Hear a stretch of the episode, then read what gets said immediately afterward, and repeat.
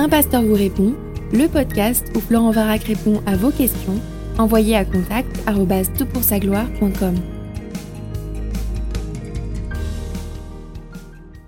La question est posée, est-il légitime d'installer un sapin de Noël chez soi si l'on est chrétien? N'est-ce pas participer à une manifestation païenne? Merci pour la question, mais en fait c'est moi qui la pose.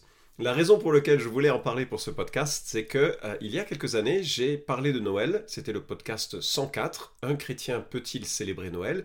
Et alors j'ai été extrêmement surpris par la vivacité des réactions. Alors semble pas que ce soit un sujet si capital. Ben en fait, si. Il y avait une grande partie euh, de, l'auditoire, des internautes, qui ont commenté, et qui ont commenté avec virulence sur euh, le caractère un peu païen de la fête de Noël, de la commercialisation de Noël, et en fait, ce sont des, éléments que j'aimerais euh, reconnaître. La commercialisation de Noël est un fait. Les origines païennes de Noël, actuellement, c'est difficile de le dire, et en fait, j'ai réalisé à quel point c'était un sujet clivant, et notamment autour de la question d'un sapin de Noël. Et comme c'était un, sujet qui était euh, abordé avec vivacité, bah, je me suis dit que ce serait l'occasion de le revisiter, cette fois-ci en précisant la question sur euh, la, euh, la perspective, sur le fait de prendre un sapin de Noël. Alors, la, semaine prochaine, je parlerai du 25 décembre en tant que date historique ou pas de la naissance de Christ. On va regarder euh, les, données à ce sujet. Mais pour ce podcast, je m'intéresse à sa présence symbolique, enfin la présence symbolique de la festivité de Noël par le biais d'un sapin. Certains disent que c'est un symbole païen, il ne faut donc absolument pas avoir de sapin chez soi. D'autres disent que c'est un symbole chrétien, il ne faut absolument pas s'en priver. Et d'autres estiment que c'est pas écologique, mais là, ce n'est pas mon propos, c'est pas mon sujet. Enfin, euh, je, terminerai à la fin de ce podcast sur finalement ce qui est plus important, c'est le sens de cette saison. Alors le symbole euh, païen, qu'est-ce que l'on peut tirer comme information en regardant cette question? Un site catholique, donc plutôt euh, orienté à chrétienté en tout cas, écrit Comme la plupart des symboles de Noël, le sapin trouve ses origines dans les religions païennes qui ont précédé le christianisme, ce qui n'est guère surprenant, la date de la nativité du Christ ayant elle-même été choisie de manière à supplanter les fêtes païennes du solstice d'hiver. Dans l'Empire romain, la date du 25 décembre, qui correspondait alors au solstice, marquait la fête de la divinité solaire Sol Invictus. Elle était elle-même précédée de la semaine des Saturnales, célébrant Saturne, dieu de l'agriculture, pendant laquelle il était usage de s'échanger des cadeaux. Les Romains décoraient aussi pour l'occasion leur maison avec des branches de conifères, en Europe du Nord, chez certains peuples germaniques et en Scandinavie, la période était celle de la fête de Yule. Dans la mythologie nordique, c'est le dieu Heimdall qui venait dans la nuit visiter chaque foyer humain et laissait des cadeaux à ceux s'étant bien conduits durant l'année. Fin de citation, c'était euh, Croire, le magazine Croire, euh, lacroix.com, avec euh, une recherche sur d'où vient la tradition du sapin de Noël. Vous aurez accès à cette citation. Alors, je n'ai pas pris le temps de vérifier toutes les affirmations qui sont données sur, sur cette citation, notamment sur la tradition du dieu Heimdall qui venait au milieu de la nuit, etc. C'est pas mon propos, je connais mieux la Bible que ces traditions païennes et en fait, c'est pas trop ma, spécialité. Donc, je vais supposer que c'est vrai, mais je, je voudrais quand même émettre un petit doute parce que, euh, on le verra la semaine prochaine, ce qui est dit de la divinité solaire Sol Invictus, ben, c'est pas si évident que ça. Et j'en parlerai euh, la semaine prochaine. Tu ne veux pas louper l'épisode prochain. Alors d'où vient donc cette présence dans les foyers chrétiens? J'ai recherché sur la sacro-sainte encyclopédie Wikipédia, euh, qui cite l'Encyclopédia Britannica, qui est une encyclopédie renommée du monde de l'Angleterre, et qui nous dit ceci. L'utilisation d'arbres à feuilles persistantes, de couronnes et de guirlandes pour euh, symboliser la vie éternelle est une coutume antique chez les Égyptiens, Chinois et Hébreux. Lors des Saturnales, les Romains décoraient leurs maisons de branches de laurier, de buis et d'olivier et laissaient des lampes allumées pour éloigner les démons. Le culte des arbres est courant dans l'Europe païenne et survit à sa conversion au christianisme dans les coutumes scandinaves, où persiste la tradition lors des fêtes d'hiver de Yule, de décorer la maison et la grange avec des conifères auxquels on attache des torches et des rubans de couleur, ou de suspendre des branches de sapin dans la maison pour chasser les mauvais esprits. Fin de citation. Waouh Alors, dans la première partie de ce podcast, on est envahi d'éléments païens. Que viendrait faire un sapin dans le foyer d'un chrétien? Ben, Wikipédia dit aussi, et ça c'est le pendant de la réflexion, sur la question du symbole chrétien, la coutume du sapin décoré remonterait au missionnaire Saint Colomban, qui fonde en 590, donc on est là au, début de l'émergence euh, de la force politique catholique, donc on est quand même au début où le christianisme était quand même très solide, euh, dans, enfin assez solide dans sa doctrine, ça va dépendre ensuite des gens et des individus. On n'est pas au, moment du Moyen Âge avec euh, vraiment une euh, conception traditionnelle du catholicisme qui l'a assez éloigné euh, de, des Écritures. Mais donc Saint Colomban qui fonde en 590 le monastère de Luxeuil, au pied des Vosges, et je cite donc, un soir de Noël, il aurait emmené avec lui quelques-uns de ses religieux jusqu'au sommet de la montagne, où présidait un antique sapin, objet de culte païen les moines accrochent à l'arbre leurs lanternes et leurs torches et dessinent une croix lumineuse au sommet.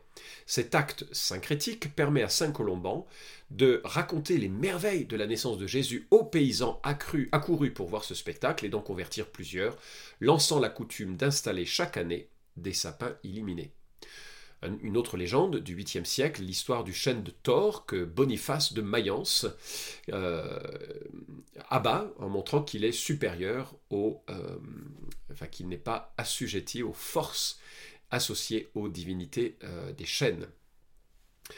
la forme conique du sapin permet à l'apôtre de l'Allemagne, c'est comme ça qu'il est nommé, nommé Boniface de Mayence, d'enseigner la notion de Trinité.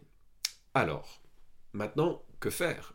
Vous avez une tradition très clairement établie, en tout cas dans les citations que j'ai évoquées, pour parler du sapin comme un symbole païen. Et puis vous avez quelques histoires, Wikipédia en parle comme des légendes, qui disent Ah, mais il y a aussi un aspect euh, chrétien, associé à la chrétienté du moins, on va, le dire comme ça, pour euh, symboliser le message de l'évangile. Alors donc, qu'est-ce qui s'attache au euh, symbole du sapin? En fait, ça me conduit à mon troisième point. Un symbole porte le sens qu'on lui prête. Qu'on lui prête, décidément. Un symbole porte le sens qu'on lui prête. Euh, alors je sais, je me répète, mais c'est vraiment important parce que euh, je crois qu'il faut vraiment réaliser qu'un symbole n'a aucune force en lui-même. Si je prends une équerre et que j'utilise une équerre, ou même que je vous montre une équerre, est-ce que je signifie que j'appartiens à la franc-maçonnerie? Non, une, L'équerre, c'est une équerre. Alors après, je peux lui attribuer un sens symbolique, ça peut porter ma réflexion, ça peut porter mes, euh, euh, planches de, travail euh, que, certains voudraient, faire dans le cadre de la, franc-maçonnerie, mais l'équerre est un équerre, c'est un instrument. Si je prononce le mot de mardi, est-ce que j'invoque le dieu Mars ou Mercure pour mercredi? Non, je ne vois pas dans ces noms des divinités, alors que c'était le cas au moment où ils ont été euh, formulés. Le mardi et le mercredi sont simplement des jours de la semaine. Je n'y porte pas, je n'y attache pas un symbole correspondant. Si je rentre d'Afrique avec un magnifique bracelet, est-ce que cela veut dire que je crois au pouvoir des gris-gris? Non, enfin j'espère pas, en tout cas ça voudrait, alors, ce serait certainement pas dans mon cas. Le bracelet est un bracelet il ne porte rien en lui-même que ce que je lui attribue personnellement à cause de ma conception du monde qui me rattache au panthéisme, qui me rattache à l'animisme, qui me rattache... Mais le bracelet en tant que bracelet, c'est juste un fil avec des colliers autour. Si je mets un lotus qui est dans une petite flaque devant chez moi, est-ce que je lui associe une représentation de Vishnu, Brahma et Lakshmi?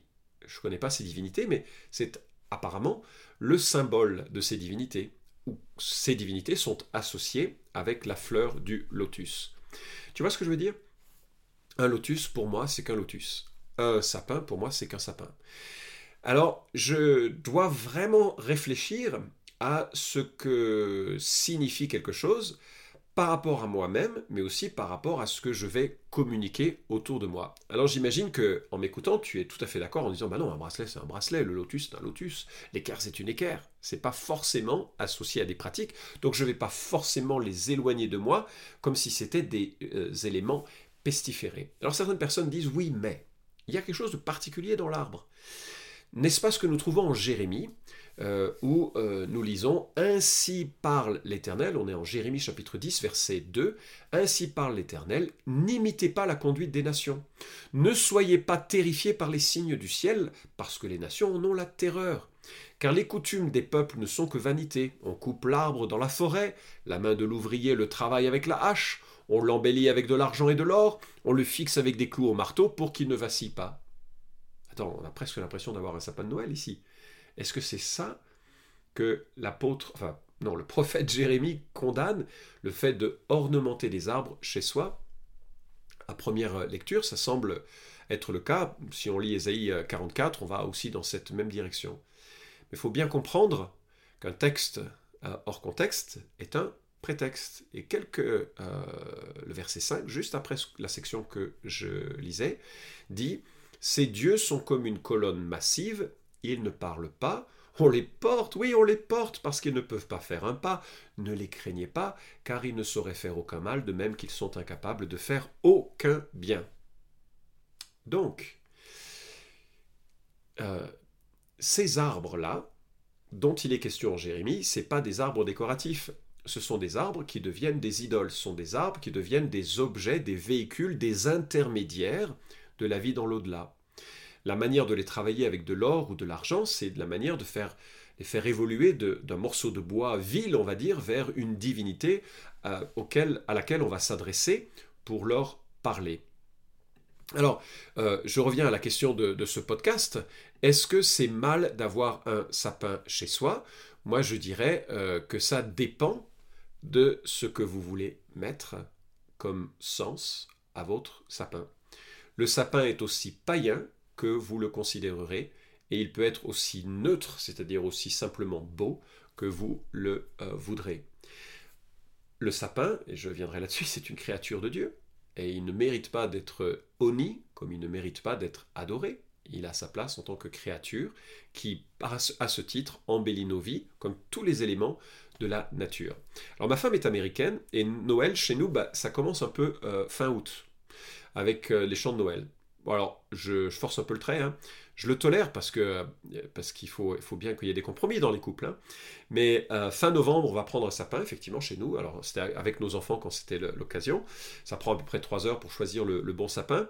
Et puis, euh, quand je le place droit, il n'est jamais droit, il faut que je le, je le mette euh, bien, bien droit. Et quand je mets une décoration, je le mets jamais forcément bien exactement à l'endroit. Bref, encore une fois, je force le trait parce que. Mais il y a, y a, quelque chose qui est très, très viscéral, très, très attaché à cette, à cette tradition, et, et qui consiste simplement à rendre la saison belle et à focaliser notre attention en fait sur l'émergence de euh, l'intrusion de Dieu dans nos vies, dans l'histoire, puisqu'il est venu pour nous sauver. quand je regarde ce sapin, j'ai jamais eu, mais vraiment jamais eu l'idée, tiens, je vais célébrer les Saturnales. On reviendra d'ailleurs sur cette question de Saturnal, ça, portera sur la question du, jour de la naissance de, Christ, euh, euh, puisqu'on va, aborder cela. Donc on regardera cette, notion-là la semaine prochaine, mais je me dis jamais, ah, on a donc quelque chose de... Je me dis jamais non plus, tiens, ça, ça symbolise la renaissance de l'univers comme une sorte de cycle de réincarnation constant. Ça ne signifie pas ça pour moi. Alors, le sens de ce sapin, c'est le sens que tu lui attribues. Pour moi, je vois un symbole de beauté, beauté d'un, euh, qui reflète la beauté de la création. Dieu est un Dieu qui a fait une création magnifique et symbolisé à un moment ou à un autre, ou revêtir de, beauté un, arbre sans que ça devienne un objet évidemment d'adoration ou de prière, je trouve que je rentre dans la créativité, l'expression artistique en quelque sorte de, la beauté. deuxième remarque, l'arbre pour moi est un symbole de force et de stabilité dans l'Ancien Testament. Tu connais le psaume 1, tu connais plein de la, notion des cèdres, hein, ces, sapins magnifiques du Liban, et ils sont plusieurs fois là pour évoquer la force, la stabilité, la beauté, le besoin d'avoir des, racines profondes comme un arbre euh, et, de porter un fruit qui, soit juste. Euh, le sens du mot arbre dans, l'écriture est très riche et plutôt favorable. Alors tu vas me dire oui mais bien sûr euh, il y a deux arbres au début et la chute vient du fruit de l'arbre de la connaissance du bien et du mal mais ça ne veut pas dire que tous les arbres sont bannis.